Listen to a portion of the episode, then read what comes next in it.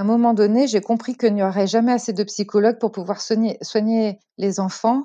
Et les organisations sociales abîment plus vite les gens que les psychologues ont le temps de les accompagner à élaborer ce qui leur arrive.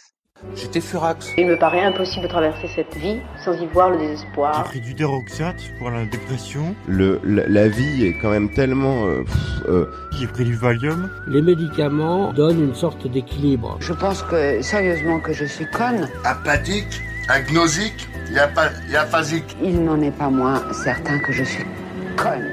Les gens disent mais il est fou quoi. C'est un psychopathe qui est devenu cinglé. On, pense, on dort, on sue, euh, on pisse du capitalisme à, à, à longueur de, de, temps et de journée. Une, une mini communauté de deux pour l'instant. Oui. Ça se guérit pas. Enfin moi je dirais ça, mais ça se soigne bien sûr.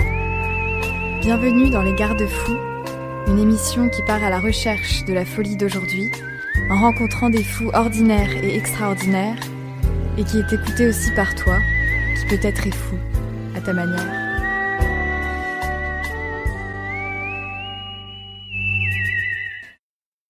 Aujourd'hui, nous recevons Delphine Riccio, psychologue de l'éducation nationale. On revient avec elle sur la notion de norme qu'on développe depuis les premiers épisodes de ce podcast et plus précisément de ce qu'elle implique dans un milieu aussi cadré que la scolarité. Pour Delphine, les cadres horaires et pédagogiques imposés aujourd'hui ne peuvent pas s'adapter au développement et à l'écoute des enfants et des adolescents. Elle nous décrit aussi ce qu'est pour elle un garde-fou et l'importance de savoir comment en mettre en place et les utiliser au quotidien. Euh, donc moi c'est Delphine Riccio et du coup euh, je suis psychologue de l'éducation nationale depuis dix ans. Voilà donc euh, en tant que psychologue de l'éducation nationale on dépend d'un centre d'information et d'orientation et on intervient dans plusieurs établissements scolaires, collèges, lycées, services universitaires d'information et d'orientation également. Et donc on va rencontrer des jeunes par rapport à des difficultés d'apprentissage par rapport à leurs difficultés de comportement, par rapport à leur mal-être scolaire. Alors voilà, c'est parce qu'en fait, on intervient toujours sur plusieurs lieux, c'est-à-dire qu'on dépend du centre d'information et d'orientation et on fait des permanences en établissement scolaire. Donc généralement, en moyenne, on a trois établissements et donc c'est souvent deux collèges et un lycée. C'est un métier plus complexe qu'il n'y paraît en effet, donc c'est pas facile du fait de notre éclatement et puis aussi de nos missions ou de la diversité des publics qu'on rencontre parce que du coup on s'imagine que l'orientation beaucoup euh, c'est beaucoup simplifié à de l'information qu'on va donner par rapport aux questions que les personnes se euh, se posent. Alors que en fait, euh, c'est quand même plus complexe que ça parce que derrière ces questionnements, on va essayer d'entendre quelles sont les anxiétés, les difficultés, les impasses, les obstacles que euh, le jeune rencontre. voilà. Et en même temps, euh, quand du coup là, euh, le, le thème d'échange que je, j'ai proposé, c'était de discuter euh, de la folie de la norme. Et, et au fond derrière cette euh, formulation, c'est plutôt de venir interroger euh, comment notre organisation et plus particulièrement de l'école, euh, va créer de la souffrance psychique. Et puis, donc, c'était de partager euh, euh, quelques éléments de cette réflexion.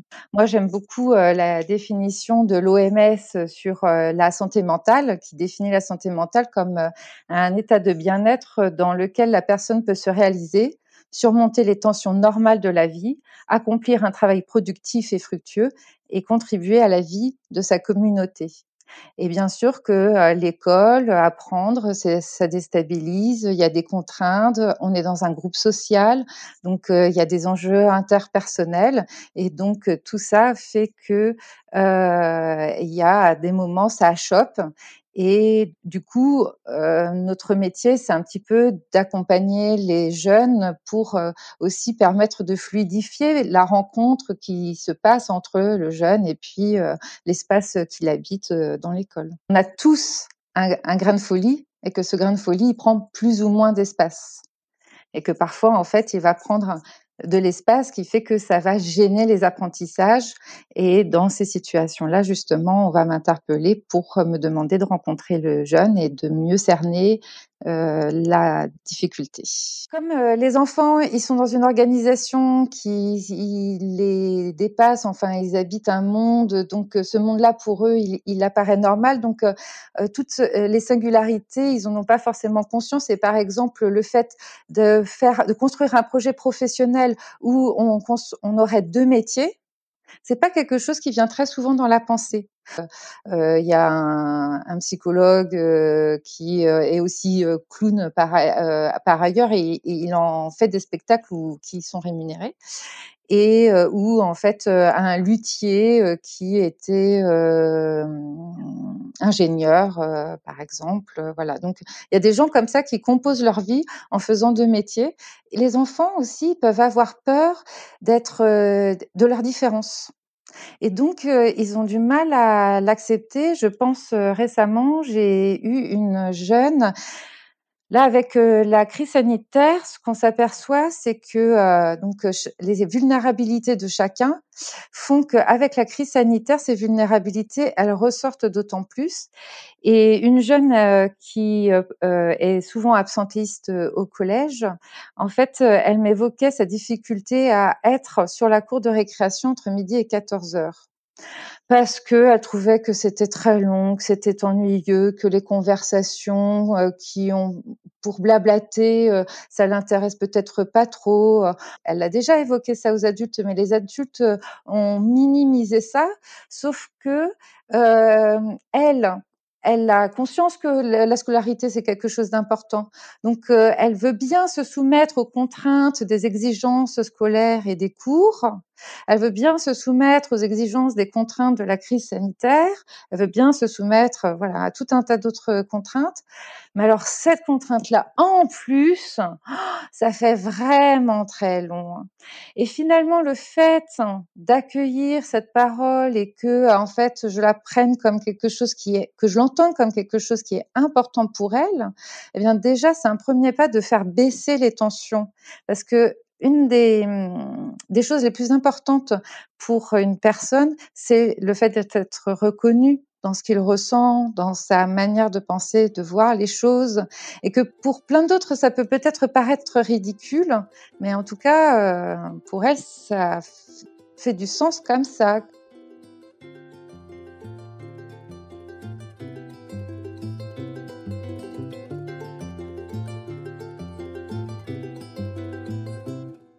animales bailan en mi corazón. La perversa soy yo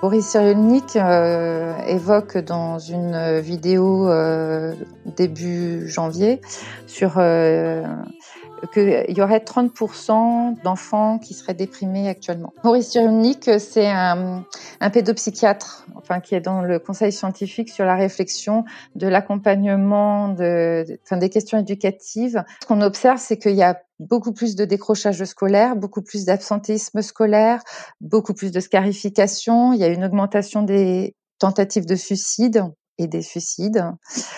Euh, donc oui, il y a une vraie souffrance scolaire. Il y a aussi plus d'anxiété. Donc effectivement, en fait, cette perspective de vie, alors que même sont en plein questionnement sur euh, bah, qu'est-ce que je vais faire de ma vie, c'est quoi le sens de la vie, c'est quoi, qu'est-ce qui est important. Euh, il faut euh, toujours euh, obéir aux adultes, il faut faire son travail, il faut être assis, écouter en classe, il faut faire les exercices. Et si j'ai une mauvaise note, et du coup tout ça fait que il y a tout tout le stress, tout le stress aussi qu'ils sentent par euh, la vie des adultes. Oui, ils découvrent la folie de la vie adulte, en tout cas, ils entendent la souffrance des adultes et s'inquiètent pour eux-mêmes par rapport à leur futur et aussi se surrajoute la question, euh, les questions écologiques, euh, puisqu'en fait, ils sentent aussi que les adultes sont en tension par rapport à cet avenir-là, par rapport à ces aspects de, de l'avenir. Ils savent pas trop dans quel monde ils vont évoluer d'ici dix ans quand ils seront euh, dans le monde professionnel. En plus, ils ont du mal à identifier ce qui leur fait du bien. Parce qu'en fait, la question du plaisir et du déplaisir, ça vient de quelque chose d'extérieur. Comme en fait les enfants ils sont habitués qu'on leur donne un cadre. Euh, à telle heure on se lève, tu vas à l'école, euh, tu fais telle activité. Euh, donc en fait il y a toute une organisation où euh, ils ont euh, une toute petite part de choix finalement. Donc euh, ils ont du mal à identifier ce qui est source de bien-être pour eux et ce qui est source de mal-être. Donc ils ne peuvent pas, par conséquent, compenser. Comme nous, on a peut-être en tant qu'adulte un petit peu plus d'analyse et donc on va trouver des stratégies pour euh, justement compenser euh, les manques, les besoins qui ne sont pas satisfaits euh, aujourd'hui dans cette période.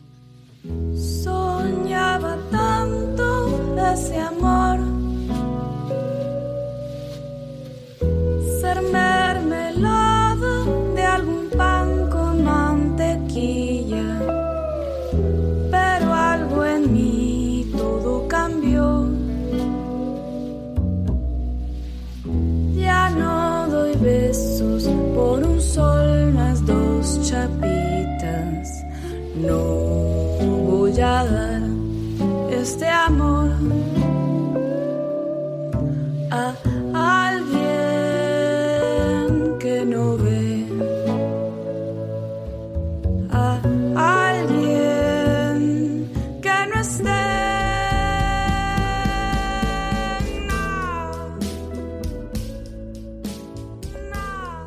Comme je disais tout à l'heure, c'est que je considère que tout le monde a un grain de folie. Donc moi aussi j'ai mon grain de folie. Donc je travaille avec mon grain de folie.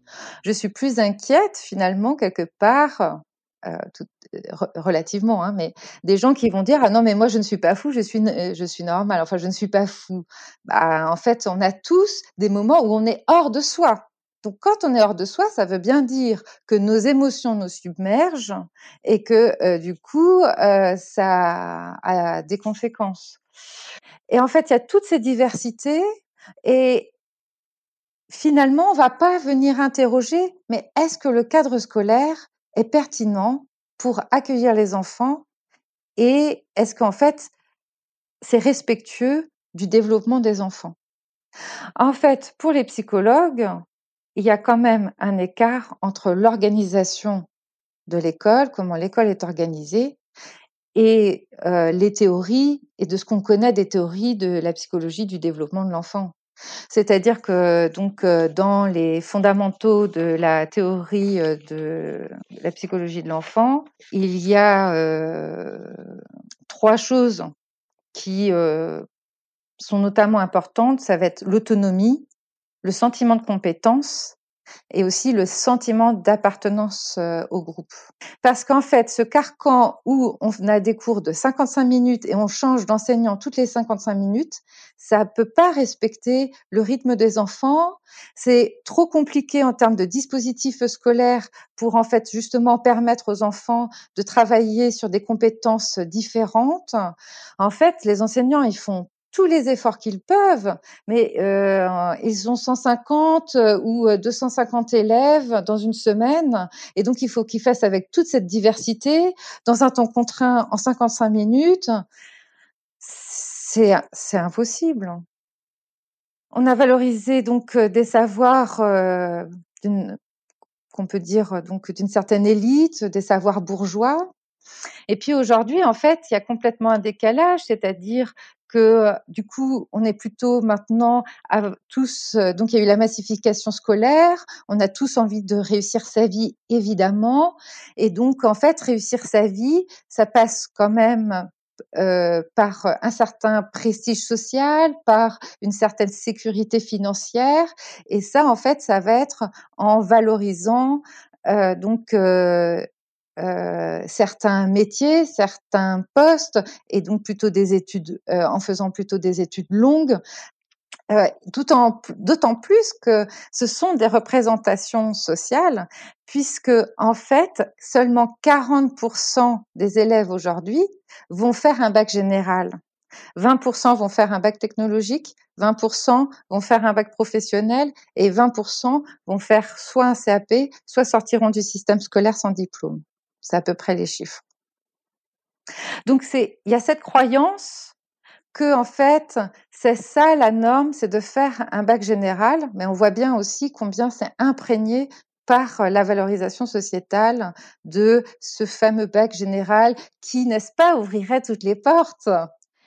Moi, en, en voyant à la fois cette diversité des enfants, qu'on ne les respecte pas dans euh, euh, cette organisation qui ne respecte pas leur développement, d'une part, mais d'autre part, qui ne respecte pas les questions, enfin comment dire, qui ne répondent même pas aux questions sociétales de notre organisation du travail. Et du coup, en fait, toutes ces questions sociétales, eh bien, on va pas travailler l'orientation euh, et sensibiliser les enfants à, à, à ces problématiques de société, on va ne cesser de leur demander qu'est-ce que tu veux faire plus tard. Et du coup, en fait, on les renvoie à leurs désirs individuels, on les renvoie à euh, donc euh, euh, leurs fantasmes, leurs rêves, leurs idéaux, mais sans avoir une intelligibilité des problématiques sociétales qu'on a à réfléchir et à travailler collectivement pour faire un, une société qui a du sens.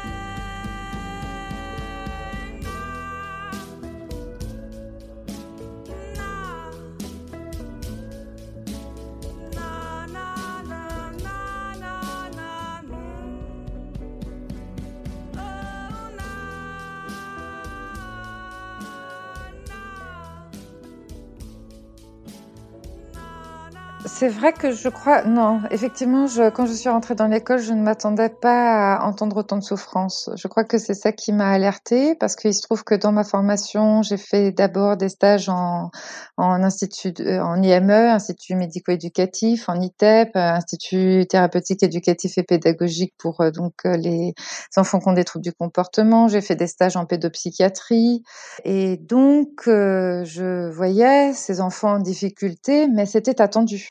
Alors qu'effectivement, ce qui m'a surpris dans l'école, c'est de voir euh, toute cette souffrance psychique et de voir en fait comment cette souffrance ensuite, elle s'organisait et qu'on ne la prévenait pas. Et bien sûr que tous ces enfants-là, en fait, à un moment donné, j'ai compris qu'il n'y aurait jamais assez de psychologues pour pouvoir soigner, soigner les enfants, parce qu'en fait, c'est les organisations sociales qui sont, les organisations sociales abîment plus vite les gens que les psychologues ont le temps de les accompagner à élaborer ce qui leur arrive. Voilà. Et donc, à partir de là, en fait, j'ai eu envie de transformer mon métier et j'ai envie de transformer mon métier comme une psychologue du soin social. Et en fait, c'est impossible à entendre, c'est impossible à imaginer. J'essaye d'inventer des trucs, mais c'est hyper compliqué. Il faut tout le temps tout justifier. Il faut trouver les bons mots. Il faut trouver les cadres. Oui, mais c'est pas dans les programmes. Euh, c'est pas ce qu'on attend de moi. On, on, a, on nous a pas donné les moyens. Il faudrait que je réfléchisse toute seule. Et sur euh, là la crise sanitaire, euh, en fait, on est encore plus empêché parce qu'en fait, on voit bien que euh, les enfants sont en souffrance, mais en fait, euh, comme dans nos CIO, euh, les locaux ne sont même pas adaptés pour accueillir euh, l'ensemble de l'équipe, eh bien, on n'arrive pas à se voir pour créer ensemble des dispositifs qui permettraient de répondre aux problématiques qu'on observe.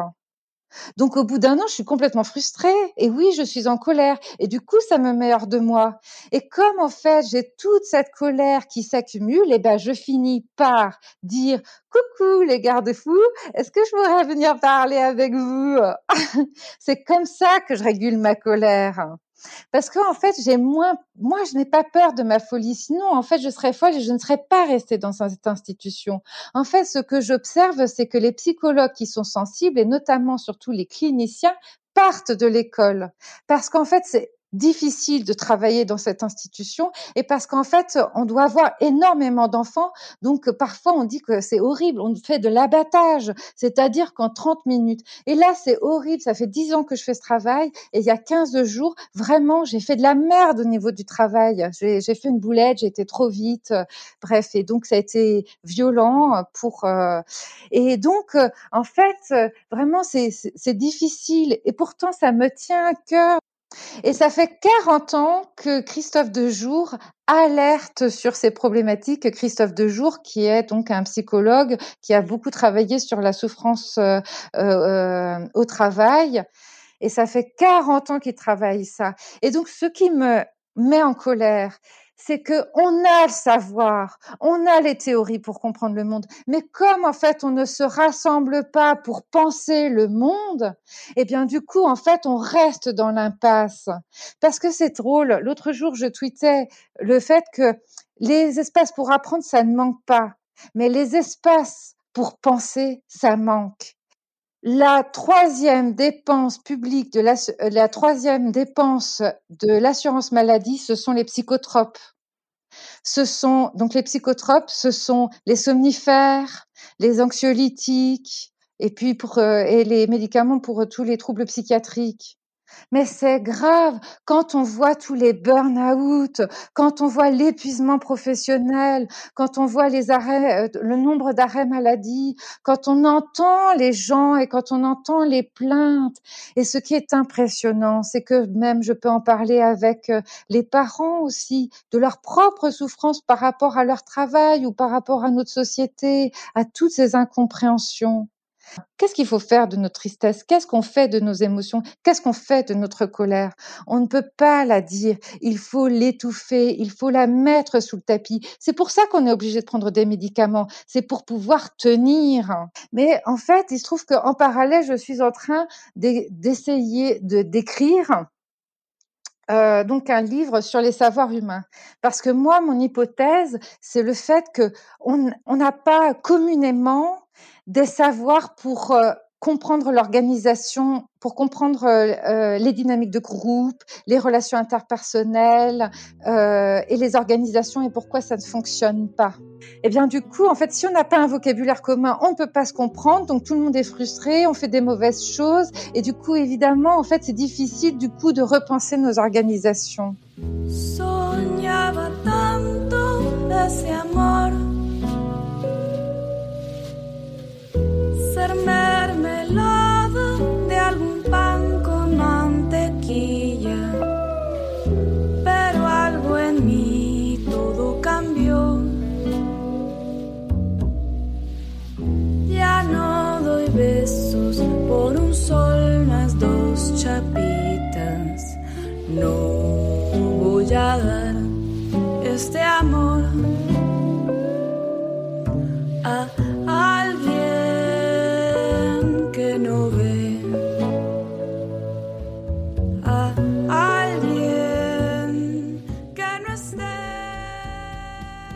Euh, on est euh, dans, effectivement, en tant que personne concernée par les questions sociales, euh, on, a, je crois, conscience de la difficulté.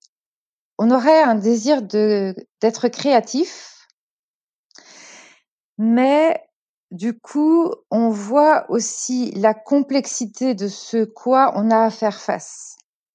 Parce que là, ça fait une heure et demie qu'on discute et on a balayé pas mal de, difficultés et en même temps, on les a balayées assez rapidement pour pouvoir euh, justement, en fait, que mm, moi, je voulais mettre en évidence, en fait, toutes les difficultés et les lieux de la souffrance psychique dans nos organisations sociales. Donc, euh, du coup, finalement, quand je parle de toutes ces diversités de souffrances, pour répondre par rapport à ça, je ne sais pas si vous imaginez toutes les diversités de réponses et de mise en œuvre qu'il faudrait faire. Donc, euh, j'ai envie d'être un peu partout. Hein.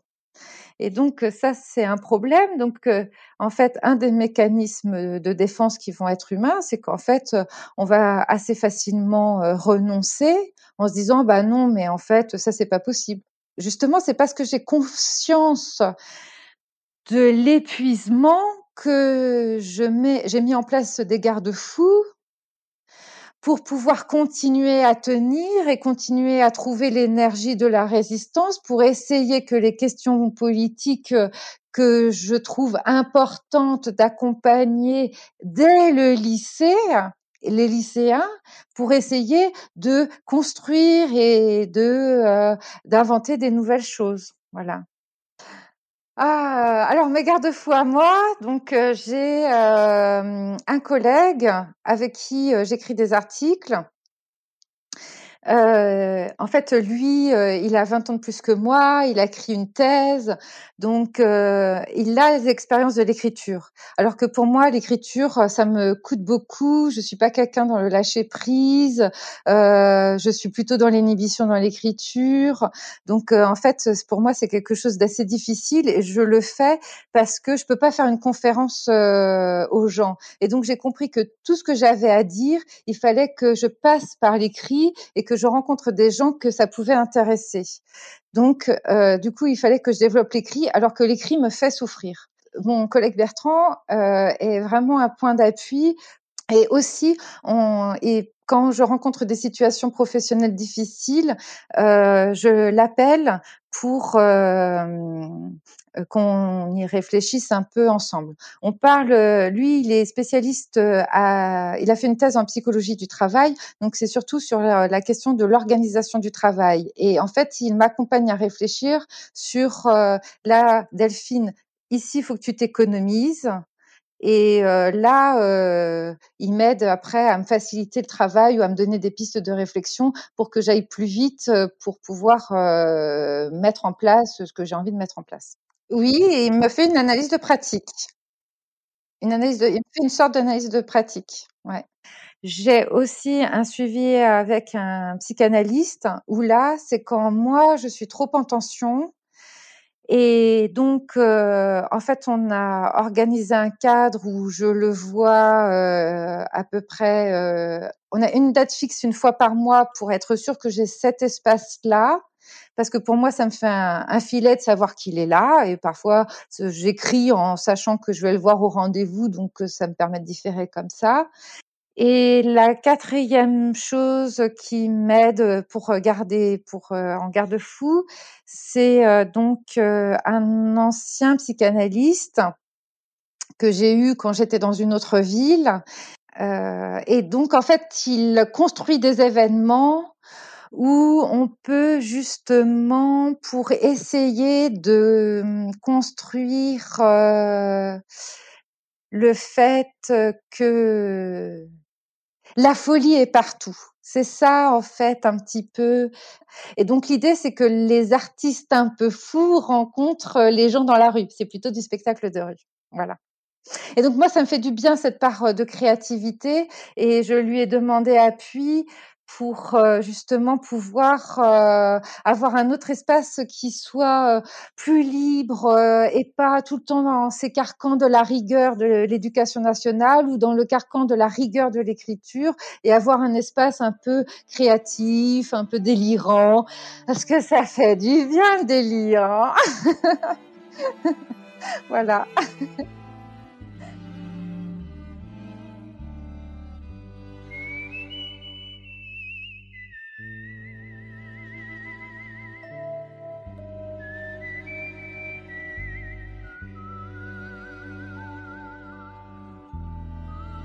oser parler, oser parler, oser dire, oser nommer, oser demander de l'aide. En fait, les auditeurs pouvaient appeler pour parler de quelque chose et avoir une orientation et un avis de, la part de la psychologue. Et un soir, j'étais complètement déprimée, j'ai appelé cette personne-là et on a discuté, mais pendant 40 minutes, et j'ai raconté toute mon histoire.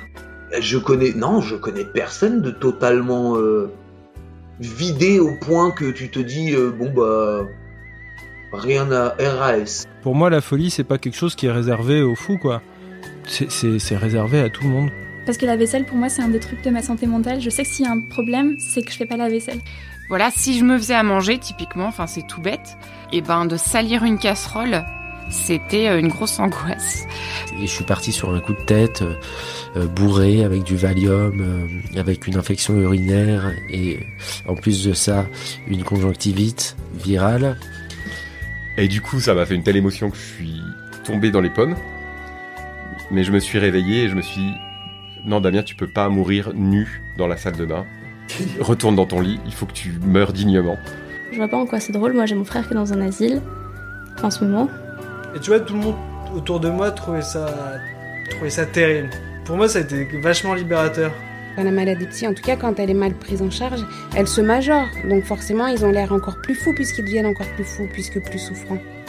Et euh, l'idée, c'est effectivement de, de, cramer les catégories. Et pas parce que le DSM-5 a tort, le DSM, c'est un, c'est un manuel qui aide au diagnostic, mais qui n'est intéressant que comme ça. Et puis attends, on a bu deux bières aussi. Hein. Trois. Je pense que ça va, j'ai pas trop de casque, hein. franchement. Je réfléchis quand même.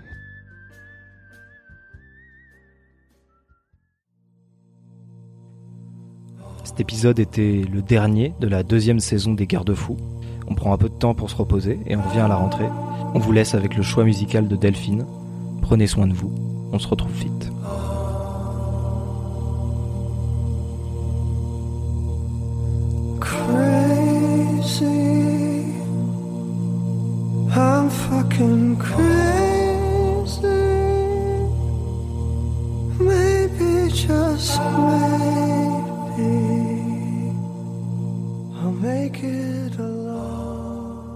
Spontanément, en fait, j'aime beaucoup. Euh, il jouait du piano debout de France Gall parce que euh, il y a quelque chose de très vivant, parce que euh, c'est différent et que au fond, il fait de mal à personne.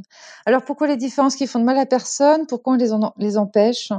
Bon, c'est un peu une de mes questions aussi.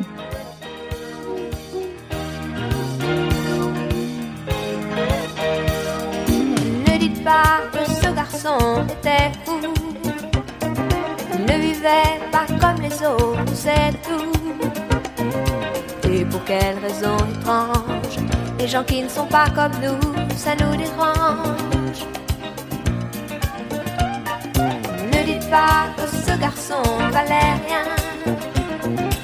Il avait choisi un autre chemin.